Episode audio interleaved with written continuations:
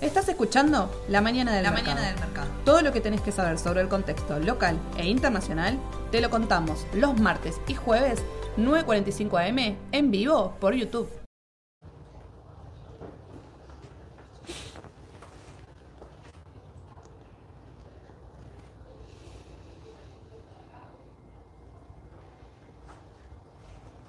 Hola a todos, ¿qué tal? Edu, ¿cómo ¿Qué tal, va? Mayelén? ¿Todo bien? ¿Todo bueno, bien? me alegro, me alegro. Ya volviendo, bueno, un fin de semana con pocas noticias, podríamos decir. Sí, hay pocas noticias, pero el mercado sigue subiendo, por lo menos el local, así que El mercado local no, no descansa, ¿no? no, no, no descansa, sigue subiendo, así que bueno, Sí, quizás tenemos una primavera bursátil, se está adelantando. quizá, quizá, ¿quién te dice? Así que bueno, arrancamos más que nada, si te parece, comento ahí, antes del comienzo de las noticias de- del mercado, eh, algo que nos consultaban de forma constante durante estos días, luego del, eh, luego del vivo del jueves pasado, nos quedaron consultando en el mismo video, que el viernes, si no me equivoco, eh, sobre PGR. ¿Sí? Sobre esta acción del panel general que bueno tiene poco poco volumen operado ya venía teniendo poco volumen deja de cotizar sí y hay una OPA. Lo que hace la, la empresa es pagarte en la especie de dólar 7000 sí Eh, a razón de 0,0916 centavos de dólar por acción.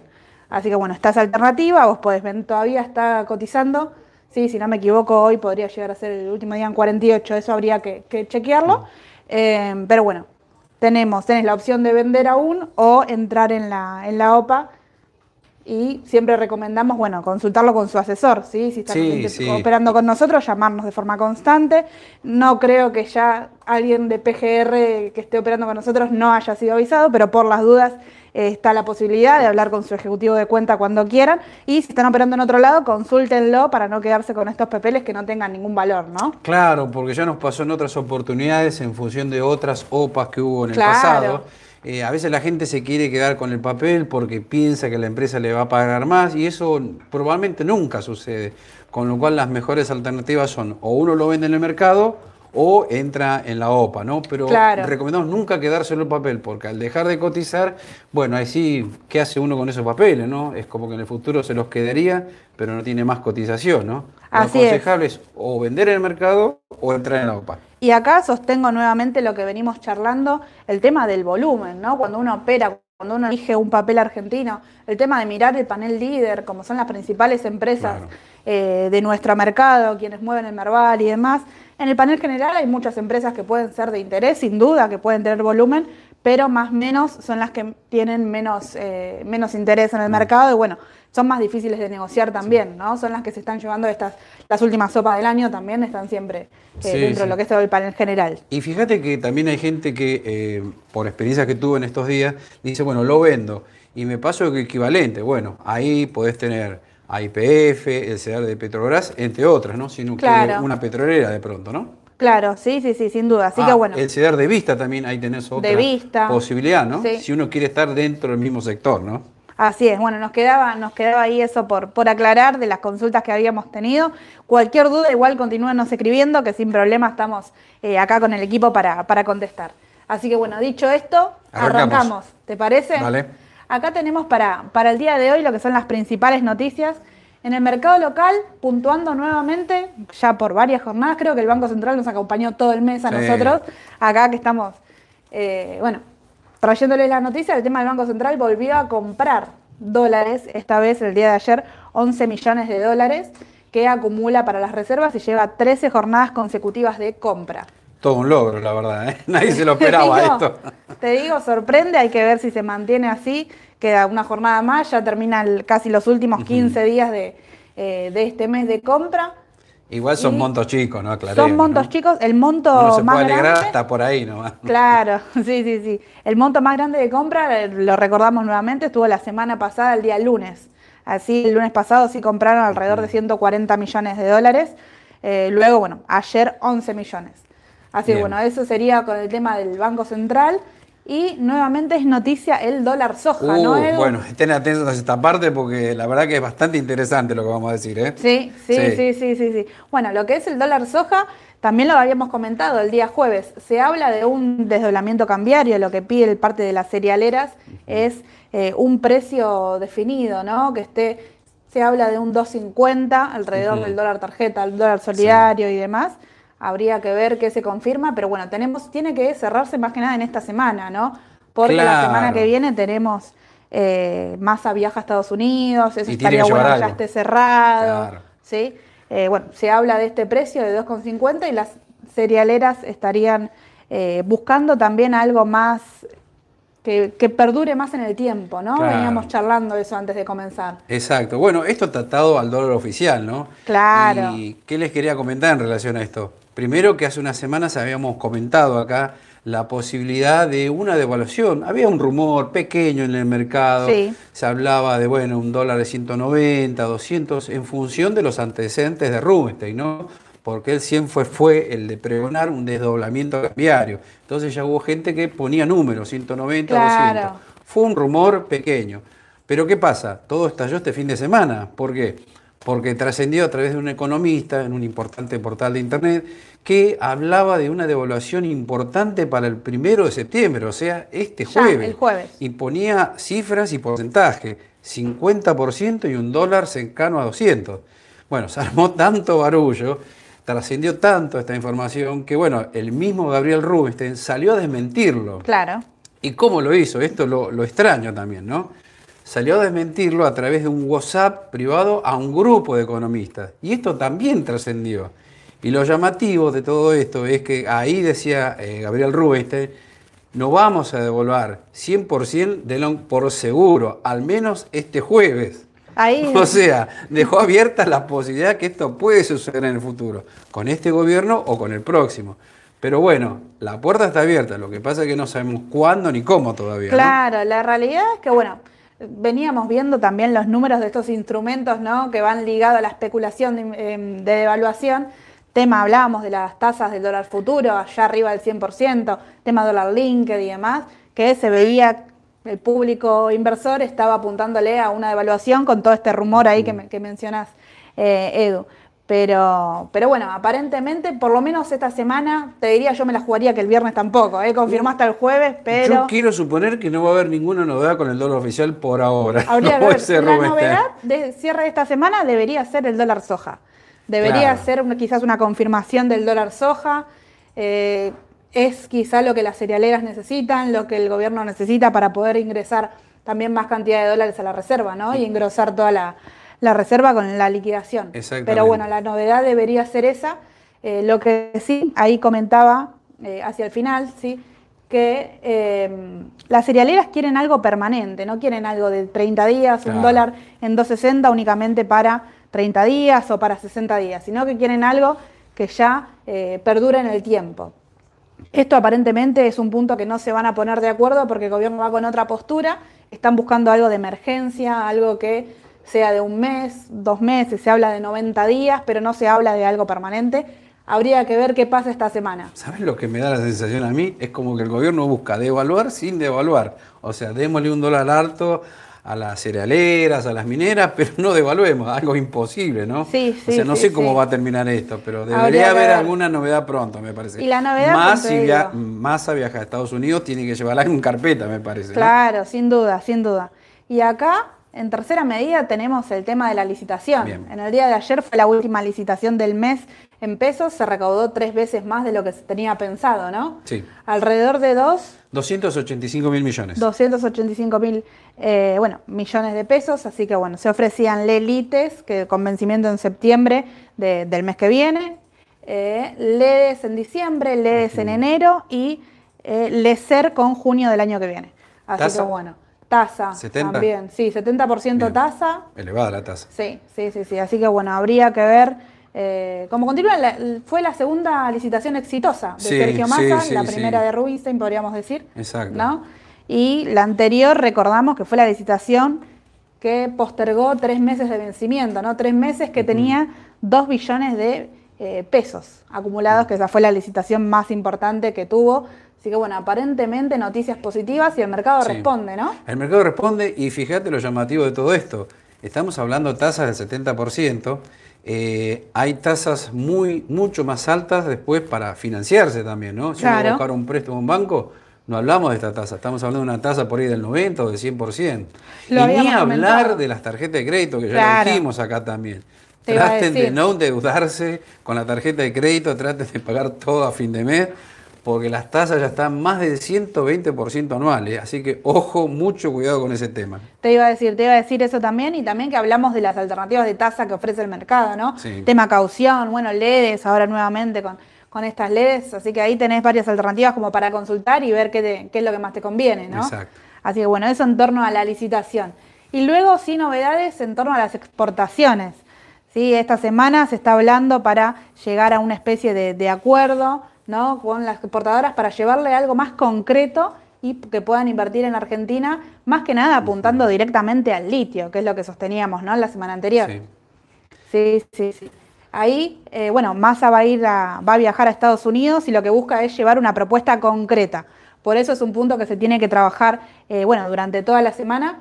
Busca una propuesta completa porque se va a reunir con Río Tinto, que es una de las principales mineras que podría, eh, bueno, invertir eh, más todavía en lo que es Argentina, en torno al litio, ¿sí? Y se espera que, si todo va bien, ingrese alrededor de mil millones de dólares. de- perdón, de mil eh, sí, millones de dólares. Así que, bueno, habría que ver el tema de las exportaciones. Sí. Si todo va bien, va a ser un punto clave. Y la reunión de, eh, a la cabeza de la semana, digamos, ¿no? La reunión de Sergio Mage en Estados Unidos con Río Tinto. También se va a reunir con Exxon y Chevron el tema de la energía. Sí, ya entramos acá en lo que es el fondo. El Fondo ¿no? Monetario, Sí. así es. Sí, sí. Bueno, ahí el tema del fondo sí muy importante, porque todos sabemos que Massa va a ir y como decíamos anteriormente, le va a llevar algo al fondo para, bueno, agradar, no, no, no solo hay que buscar una foto con Daniela Georgieva, sino que hay que llevar algo muy concreto. Sí. Algo le lleva por Así de es. déficit fiscal para este año. Ya, bueno, algo dijimos del ajuste Sí, que se viene bueno, en materia de obra pública, salud, eh, alcanza los 200 mil millones de pesos. Eh, bueno, ¿y qué pasa con el tema cambiario? ¿no? Es el gran Claro. tema pendiente que para mí debería llevar algo, pero no sabemos qué todavía, ¿no? Claro, sí, Esperemos sí, que sí. pronto haya alguna noticia por ese Por lado. el, por el momento, como, como bien dijiste, Edu, está completando la carpeta para poder llevar todo al FMI, poder completar, eh, bueno, con novedades, porque son en torno a las exportaciones, que son las novedades. Ya el litio representa más del 30% de la minería eh, de, de nuestro país y ya el avance parece que, que es grande. Entonces, bueno, va con eso puntualmente, va con el tema de energía y todos los proyectos de vaca muerta Sí. eh, puntualmente y, como vos dijiste, directamente hablar con el fondo.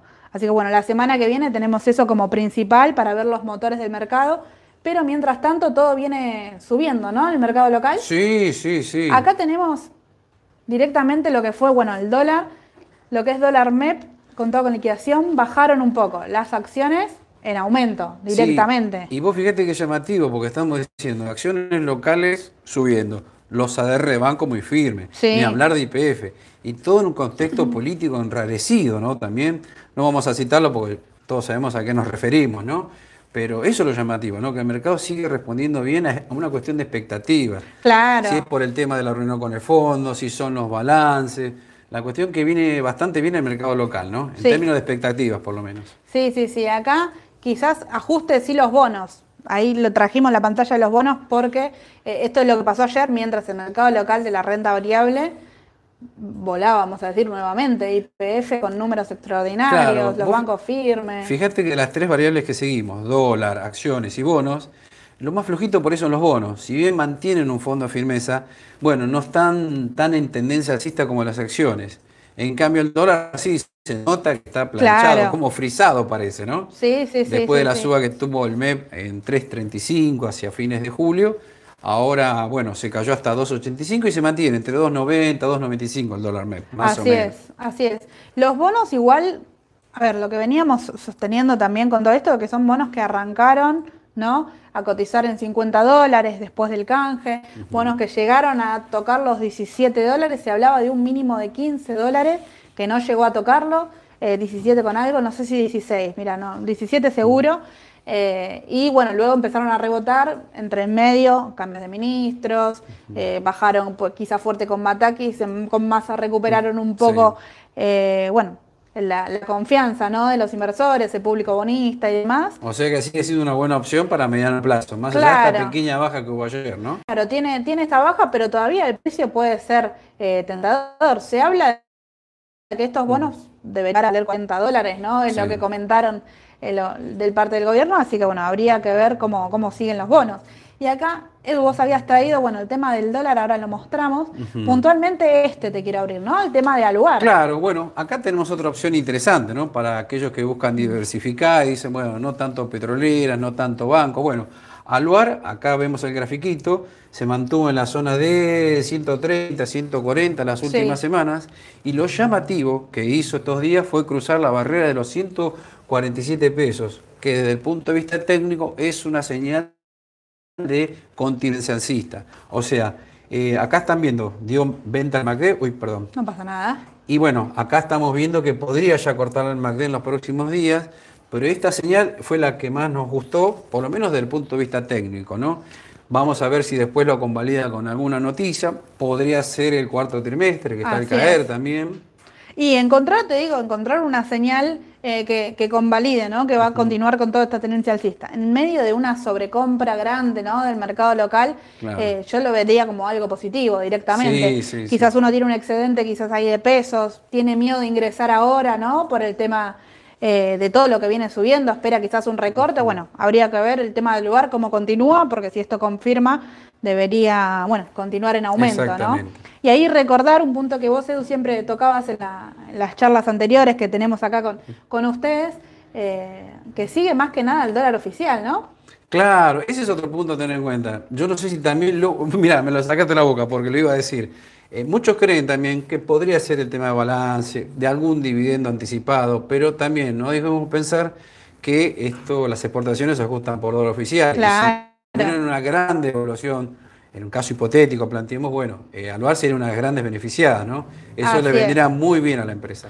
Así es. Y retomamos nuevamente, porque todo va de la mano el tema de las exportaciones, que Massa va a ir a tratar en el exterior, si bien va a estar destinado aparentemente para las exportaciones de- del litio y las mineras directamente, al lugar como exportadora de cualquier medida también podría haberse beneficiado, ¿no? Porque Sí. sacar alguna medida eh, de forma general. Entonces habría que ver cómo, cómo va el transcurso de esta Probablemente semana. nos enteremos dentro de un par de días o semanas si hay Seguro. alguna novedad con el dólar oficial también, ¿no? Seguro, seguro, seguro. Convengamos que está muy atrasado, eso seguro, ¿no?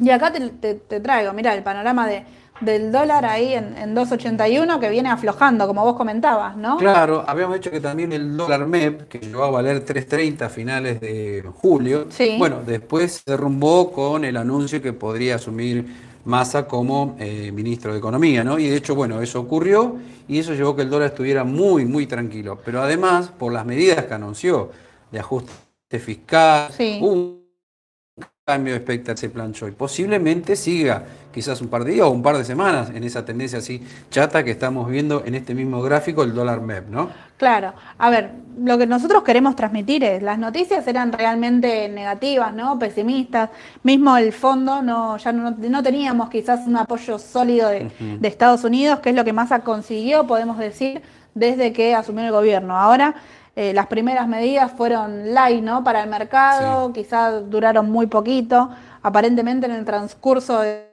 de cómo va transcurriendo el, el tiempo en su gobierno y demás, hizo que el dólar esté lateralizando. Bien. Así que bueno, habría que ver si todo sigue así y si continúan estas noticias positivas, vamos a decir, Sí, ¿no? Cuando hablamos también de dólar MEP, nos referimos también al dólar CCL, no se olviden. ¿no? Siempre mostramos en el gráfico el MEP, pero bueno, vale lo mismo para el CCL que siempre van de la mano los dos juntos. Claro, sí, sí, sí. Ahí lo que tiene la particularidad del CCL, sí, mira, si no me equivoco lo tengo por acá, lo que tiene la particularidad, el CCL siempre está por encima del MEP, este costo de oportunidad, ¿no? Estar quizás fuera del riesgo local, que hoy por hoy sería un beneficio, porque Argentina no para de aumentar su capital, salvo que tengas una guerra en el exterior, si tienes alguna acción, viernes y lunes estuvieron complicadas Sí, las acciones, sí, ahora sí. Lo, lo vamos a comentar en Estados Unidos, pero eh, bueno, la diferencia de precio es ese, ¿no? Quizás el riesgo que uno Por sacar corre la acá en Argentina. también, claro, sí, sí, sí, estar fuera del riesgo local, eh, bueno, y cubrirse de, de- de eso, ¿no? Exacto. Bueno, eso a grosso modo lo que es eh, Argentina. Argentina. Así que pasemos al internacional que también está complicado, vamos a decir, bueno, hoy rebotando un poco en el pre. Sí, pero bueno, viste que lo que hablamos el día jueves pasado, bueno, Sí. eh, habíamos adelantado el tema de la reunión de Jackson Hole, en el cual eh, iban a ir los principales banqueros más influyentes del mundo Habíamos comentado que las palabras de Powell iban a ser vitales para la tendencia de mercado y bueno, de hecho así fue, porque el viernes cuando habló Powell, este, el titular de la Reserva Federal, no gustó lo que dijo al mercado porque dio a entender que van a seguir el aumento de las tasas de interés por parte de la Fed y que no hay por ahora eh, una posibilidad de una disminución en el, porcentaje de aumento de tasa. O sea, que el mercado ahora sí está esperando efectivamente un aumento de 75 puntos básicos en la tasa de interés para la próxima reunión que se va a hacer en el mes de septiembre. Así es. Por eso el mercado lo tomó muy mal el viernes. Sí, sí, bueno, ya sería casi la, el 4%. la tercera vez, ¿no? De, de, las, de esta suba, la tercera oportunidad, una suba de 75 puntos. Por el momento no, no está confirmado, pero bueno, va todo encaminado a que sí.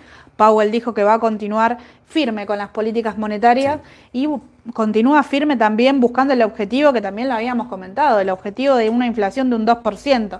Lejos todavía está Estados Unidos de este objetivo, está en un 8,1 interanual.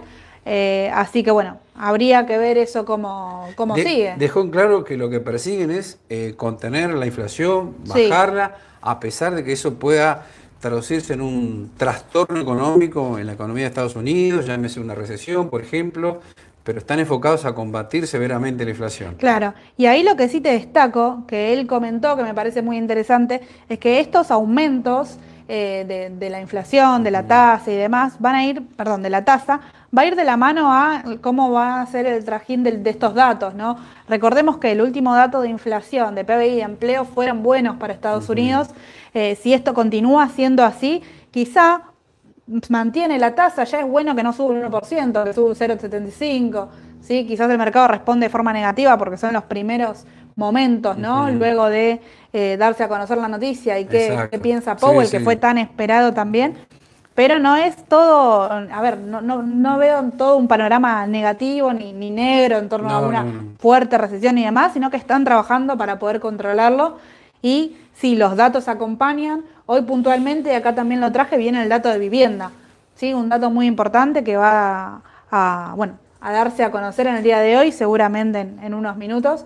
Pero, pero bueno, son todos los datos económicos que la Fed va a tener en cuenta para ver cuánto sube la tasa y cómo, cómo hacerlo, ¿no? Bien, perfecto. Y ahí te destaco el tema de los sectores, qué sectores se pueden considerar, ¿no? Para ante una recesión, si las tasas se disminuyen. Quizá este aumento de las tasas, como venimos nombrando, le afecta mucho al sector tecnológico. Claro, es siempre el más golpeado. Siempre. Pero cuando esto se comienza a reducir, son los primeros sectores que deberían reaccionar, ¿no? Son los sectores que reaccionan más rápido también y los de eh, mayor crecimiento, podemos llegar a decir, ¿no? Tienen mucha mucha innovación del lado de tecnología, tenemos principales empresas como Apple, Google, con continuas eh, noticias positivas, así que bueno, habría que ver cómo va, cómo controlan el tema de la inflación, que aparentemente en el balance anterior pudo llevarlo a precio. Perfecto. Sí, así que bueno, eso habría que ver el tema de los datos económicos. Y acá te agrego el tema del gráfico de el QQQ, ¿no? Claro, porque habíamos dicho ya desde lo técnico del mercado de Estados Unidos, especialmente el QQQ, que es el que elegimos porque es el más representativo del sector tecnológico, ya nos había dado señales de venta eh, ya hace unos días eh, desde el punto de vista técnico, ¿no? Si uno ahora le suma el dato de los fundamentos por el tema de la tasa de interés, bueno, el mercado está demostrando que de corto plazo podría mantener esta tendencia bajista, porque fíjense la suba que tuvo antes, ¿no? Muy importante. Y ahora esta baja de 3.30 a casi 304 en el día de ayer representa una baja cercana al 9%. Posiblemente ahora ven algún rebote tengo, pero por ahora el análisis técnico nos está diciendo que habría que estar quizás un poco afuera del mercado, al menos por un par de días o semanas, ¿no? Y a ver, no todo, no, esta baja tajante no tiene únicamente que ver con Powell, ¿no? El mercado ya lo venía demostrando que estaba sobrecomprado. Eh, es lo que estamos comentando también con el tema de Argentina, ¿no? Ya los indicadores a corto plazo nos están mostrando una corrección. Entonces, ¿qué pasó? Con el tema de la noticia negativa, empezaron a tomar ganancia, quienes entró acá, imagínate ya pudiendo vender en 350, toma de ganancia directamente y baja la cotización. Así que comparto ahí con Edu que ahora habría que ver qué pasa y cómo define el índice para poder tomar una decisión eh, y, estar dentro o, no, dependiendo del QQQ, si busco algo más agresivo, ganar más a, eh, bueno, los meses que quedan ¿no? del año, o más conservador, quizá un XLP, ¿sí? de ahí de consumo masivo. Sí, y habría que ver. Recordemos también que esta baja se inició eh, a principios de año cuando comenzó el proceso gradual de aumento en la tasa de interés, ¿no? O sea, nos mantenemos con una visión negativa de mediano a largo plazo en lo que es renta variable de Estados Unidos, ¿no? Así es. Eh, sí, a veces se pueden aprovechar estos rebotes, como vimos acá, muy importantes, ¿no? Pero eso no invalida que el mercado siga con tendencia a la baja, ¿no? Al menos de mediano plazo. Claro, sí, sí, sí. Habría que ver, como, como venimos comentando, si las noticias del día a día llevan a que esto eh, se termine de una vez por todas y que esto pueda ser un, vector de cambio nuevamente para, para, el mercado de Estados Unidos. Y vos es que rescato, eh, disculpame la existencia, ¿no? Uno ve esta baja acá y el mercado argentino fue al revés, no acompañó esta vez, hizo así para arriba. Claro. O sea que eso es bueno resaltar la fortaleza del mercado local, al menos en acciones locales, ¿no? Claro, y porque, a ver, el mercado argentino siempre nombramos, ¿no? Que es un mercado muy chico a comparación del mercado de Estados Unidos y siempre va de la mano, ¿no? Si hay quizás un fuerte aumento de tasa, como por comentar algún hecho particular, ¿no? Una baja tajante, el mercado argentino se ve eh, en consecuencia a eso. Pero bueno, este, en esta oportunidad no fue así, que también está bueno señalarlo. Y, te agrego, el tema del panorama internacional, teníamos para comentarles el tema de Estados Unidos y China, porque había un rumor ahí muy fuerte de que las acciones chinas dejen de cotizar en Wall Street por un inconveniente con las auditoras, que no cumplían con el régimen que Estados Unidos quería y demás. Eh, aparentemente se llegó a un acuerdo sí, entre Estados Unidos y China y sí, la eh, Comisión Reguladora de China ¿sí? logra que las auditoras cumplan con lo que está pidiendo Estados Unidos, aparentemente seguiría Todo, todo como está y seguirían cotizando. Y ahí te agrego una de las empresas que presentó balance en el día de hoy, que vino bien, es Baidu, ¿sí? es una empresa de, búsqueda similar a Google, vamos a decir, así es, eh, de, de Internet, que bueno, el balance vino bien, también quizás seguro la noticia anterior tuvo que ver con el aumento de, su capital, pero bueno, sube un poco en el pre, más que nada por el balance y por la buena noticia, ¿no? De, esto de deje de cotizar, no deje de cotizar y demás, ¿no? Sí, perfecto. Así que ahí te, agregaría eso. Eh, y quien también es noticia en el día de hoy, que no lo pusimos acá, eh, Elon Musk nuevamente. ¿Otra vez? Sí, nuevamente, mira, no llegamos a chutarlo, pero ahí estaba la... Eh, envió nuevamente una carta para desestimar la compra de eh, Twitter por 40 mil millones que él había hecho. Y automáticamente cuando eso se dio a conocer, te digo creo que se dio a conocer en Twitter, no, no te quiero decir algo que no, pero automáticamente cuando se dio a conocer, Twitter bajaba y Tesla subía, directamente. Antes era al revés. Antes era al revés. Ahí lo que pasa puntualmente es que los inversores em, no veían como algo positivo que él utilice capital de Tesla para pagar eh, la compañía de Twitter, no, no estaban de acuerdo, digamos, no era el perfil y demás. Eh, él en su momento había aclarado que no lo iba a realizar así. Luego se vio que se vendió un capital fuerte de Tesla, pero bueno, aparentemente. Bueno, atención, eh, es una buena noticia para los poseedores de Tesla, ¿no? Así es, y recordamos el split que bueno, ya dieron el cambio de precio. 3 por 1. 3 por 1. Ahí comentaban, comentaban eh, mis compañeros, si no me equivoco, charlaba con, con Alejandro y con Mauro, que luego de un split históricamente las empresas aumentan su capital habría que ver si Tesla va por la misma sintonía. Sí. Ah, y tenga presente también que el CDR hizo lo mismo, ¿no? Así, es. Como en Estados Unidos bajó el precio de, haber 900 a 300 o algo así. Bueno, el CDR lo mismo, de 15.000, no sé si a 7.000, es el mismo efecto, ¿no? Baja el precio y uno tiene más acciones. Así es, tal cual, tal cual.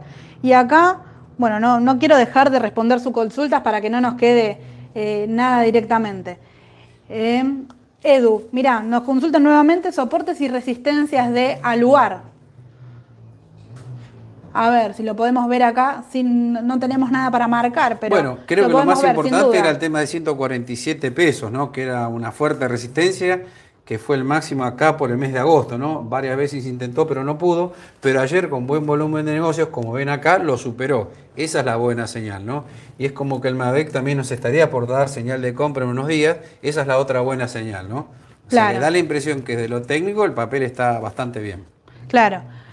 Habría que ver, habría que ver directamente si, eh, repetime el precio, Edu. El precio era 140, 147, Morita. 147. Y cerró ayer en 150,50, ¿puede ser? 150,50. Habría que ver si estos 147 funcionan ahora como resistencia, si aumentan y funcionan como resistencia, como soporte, habría que ver eso Ah, como es bueno aclararlo, claro. Si hoy el mercado bajara, eventualmente, que es una posibilidad también, bueno, tendría que aguantar ahí en 147. Claro. Ahí vendría a ser un soporte en ese caso. Claro, Bien. sí, sí, sí, sí, sí. Así que bueno, habría que monitorear ese precio directamente y ver cómo, cómo va en el transcurso de estos días, ¿no? Así que, Sí, bueno, porque está latente el balance que está al caer en un par de días, me parece. Sí. ¿no? Recordemos que es el cuarto trimestre, el periodo que abarca abril, mayo y junio. Eh, porque la mayoría cierra en diciembre, pero Sí. Alvar cierra en junio, es diferente al resto. Sí, sí, sí. Así que bueno, habría que ver eso puntualmente, que los balances vienen siendo noticia. Eh, después tenemos otra consulta en torno a las petroleras. IPF depende del DWZ, mirá, no, ahí el DWZ lo que es es el ETF de Brasil, directamente del Bovespa, el índice de Brasil, que ahí tenés Petrobras, tenés eh, Itaú, tenés eh, Bravesco, ¿sí? Eh, Vale también, son de las principales que más ponderan a esto. IPF es una empresa acá local directamente Que no que... tiene nada que ver, me parece, con No, el no, no. DWZ y PBR. me No, no, no. Son dos cosas distintas. Son dos casas distintas, así es. Depende de, como venimos nombrando, de eh, la, la inversión que IPF está teniendo, de, del de algo negativo, del juicio que tenía latente para ver si sale o no eh, a favor. Eh, habría que ver eso también. la inversión en litio y demás. Así que bueno, ahí eh, hay que bueno diferenciar eso. Si buscas quizás algo más como Brasil, bueno, sería PBR, ¿no? La, la Claro, petrolera exacto. eh, a, a elección. Y ahí un paréntesis el tema de las elecciones, ¿no, Edu? Claro, estamos bastante cerca, ¿no? Dijimos Sí. que era en octubre. En octubre, principios de octubre. Sí, y da la casualidad que DWZ ahora sí se puso más firme, ¿no? No sé qué Sí. estará anticipando, ¿no? Pero. Habría eh, que ver. Si uno quiere diversificar en el exterior, es otra posibilidad también. Es una posibilidad, sin duda, sin duda. Y acá, mira, consultan nuevamente eh, por qué bajan tanto los CDR. Yo creo que tiene que ver y si falta algún balance, mira. No, creo que es muy sencillo porque los CDR bajaron últimamente porque primero bajó el mercado de Estados Unidos. Sí. Y después también bajó el CCL, llegó a estar arriba de 330 y ya está en 300, ¿no? Son Claro. esos dos factores que tiraron abajo buena parte de los CDR, ¿no? No todos, hay No algunos todos, que por ahí se mantuvieron neutros, pero especialmente las tecnológicas fueron las más afectadas en lo que va de agosto. Bueno, puntualmente, como, como vos decís, ¿qué pasa al CDR a diferencia de las acciones del exterior? Quizás las acciones del exterior uno ve directamente el valor, ¿no? Que bajó un 3% y ya, y acá tenés que ver cuánto bajó eh, la acción y ver cuánto bajó el tipo de cambio y te afectan, como dice Edu, las dos cosas. Por eso uno quizás ve esa diferencia más de la propia oferta y demanda de- Claro. del papel, ¿no? Siempre seguir la cotización de afuera y cuánto está el CCL acá. Son Claro. las dos variables siempre a seguir. Claro, sí, sí, sí. Y en este momento no me parece, a ver, teniendo en cuenta cómo está en el exterior, que los balances están más tranquilos, y ahí ya te respondo la, la siguiente consulta, no faltan muchos balances de las principales empresas, casi, casi ninguno. decís de afuera diría. o de acá? Claro, de- del exterior. Ah, sí. Eh, entonces, quizás aprovechar que el contado con liquidación está un poco más tranquilo para ingresar y demás, y está lateralizando al igual que el dólar MEP. Sí, así que no podría, podría ser también la- una, una oportunidad esta lateralización para entrar mejor al precio más limpio posible de la acción, ¿no? Fuera de este trajín del tipo de cambio y lo que Argentina es en, en su día a día. Así que bueno, eso con respecto a los CDRs. Eh, ¿Qué opinamos de IPF y de Galicia? Bueno, IPF, viste, varias veces la nombramos cuando Sí. estaba en 3 dólares con 50, dijimos que era una buena opción y el papel se aceleró las últimas semanas por el buen balance que presentó Sí. primero y después, bueno, por las expectativas que está generando masa también, ¿no? También. Recordemos que el balance de IPF fue muy bueno, me parece que casi nadie esperaba un segundo trimestre tan bueno. tan bueno, nombramos nuevamente, extiende su capital de inversión, así que aumentaron las inversiones, balance excelente, pero también está nombrando, bueno, hace varios días, ¿no? Que está ahí mostrando sobrecompra y el IPF no para de subir. Así que Sí, habría es un que... dato a tener en cuenta porque está con alta sobrecompra en- Sí. en el exterior del ADR. Estimamos que algo debería corregir, pero bueno, por ahora se mantiene muy firme. Claro, es que luego de tanta suba, ¿no? El mercado siempre tiende a corregir un poco, quizás bueno como para tomar aire, descansar y después poder Claro, continuar. porque viste, cuando ves una suba de 3 dólares a 6 dólares casi que tocó ayer, estamos hablando 100%. ¿no? 100%, Es muy es. fuerte la suba, todos esperamos alguna tomita de ganancias en el corto plazo. Sí, directamente. Y recordemos que venía lateralizando, ¿no? Desde hace bastante, venía ahí que Sí. tocaba los 3 dólares, salía, no salía.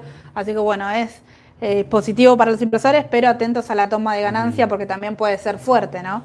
Eh, y por otro lado, acá consultaban eh, el tema de si compro el dólar solidario, ¿cuándo puedo comprar CDR? Y ahí yo lo comento sin problema. Si vos comprás el, el dólar solidario por 90 días, no podés acceder a la compra de CDR. ¿sí? Y si compras CDR, exactamente lo mismo. Por mismo. 90 días no podés acceder al dólar solidario. Esto tiene que ver únicamente para la compra. ¿sí? ¿Qué pasó? Quizás cobré un dividendo, mismo el dividendo de Texar, cito ahí Texar. Eh, cobré el dividendo de Texar que lo pagó en especie, cobré la- el CDR del Standard Poor's, bueno, lo puedo vender directamente sin problema si yo compro los 200 dólares al oficial, pero bueno, no recomprar. O sea, Sí. vos lo que estás diciendo es que el tema es la compra nada más. El tema es la Bien. compra, así es. Para que lo tenga en cuenta el inversor. Sí, sí, sí. No Bien, así. solo la compra. Claro, no así el tema de los bonos en dólares, ¿sí? Esa sería la diferencia entre el CDR y los bonos en Claro. dólares. Si yo compro el dólar oficial, el dólar solidario a través del banco, estos 200 dólares que, que te permiten comprar, no podés operar bonos en dólares directamente, ¿sí? Es decir, todos estos bonos que nosotros tenemos acá en D, directamente no los podés ni comprar ni vender, únicamente los podés manejar en pesos sin ningún problema. ¿sí? Bien. Así que bueno, ahí aclaramos y también aprovecho para comentar el tema del, eh, del dólar solidario, sí, yo entiendo el tema de la eh, de que vos podés comprar quizás un tipo de cambio más barato que el dólar MEP, pero ver el tema de los beneficios que tiene el dólar MEP, ¿no? Porque vos del MEP podés comprar de forma eh, ilimitada, digamos, no tenés un monto límite, podés realizarlo a través del mercado. Y te digo más, hoy un poquito más barato que Blue me parece. ¿eh? Claro. Es otro beneficio. Sí, sí, sí. Así que bueno, tener ahí en cuenta para ver quién se quiere pasar de dejar de comprar por 90 días quizás el solidario para pasarse al dólar MEP no me parece eh, una, una mala movida porque el MEP te da más beneficios que restricciones. Exacto. Sí, así que bueno, para, para tenerlo ahí en cuenta. Y me quedaba una pendiente que me consultaban sobre Texar y con esta cerramos. ¿Texar? Sí. Eh, como papel. Como papel, ¿qué, qué opinamos como, Mm, como no papel? Es, no es mala inversión y tiene algo parecido a lo de Aluar, en el Aluar, así sentido es. que exporta, bueno, menos, el 20%. Si el dólar oficial sube mucho, se va a beneficiar. Y también por una inversión, recordemos que tiene en México, Ternium México, valor a dólar oficial. Por ese lado también es otra buena opción. Así es, así es. Así que bueno, por hoy ya estamos. Les agrego, suscríbanse como siempre a nuestro canal. Acá estamos, ya nos quedan quizás pocos, pocos vivos y vamos a estar nuevamente acompañadas con Sole, que, que estamos esperándola.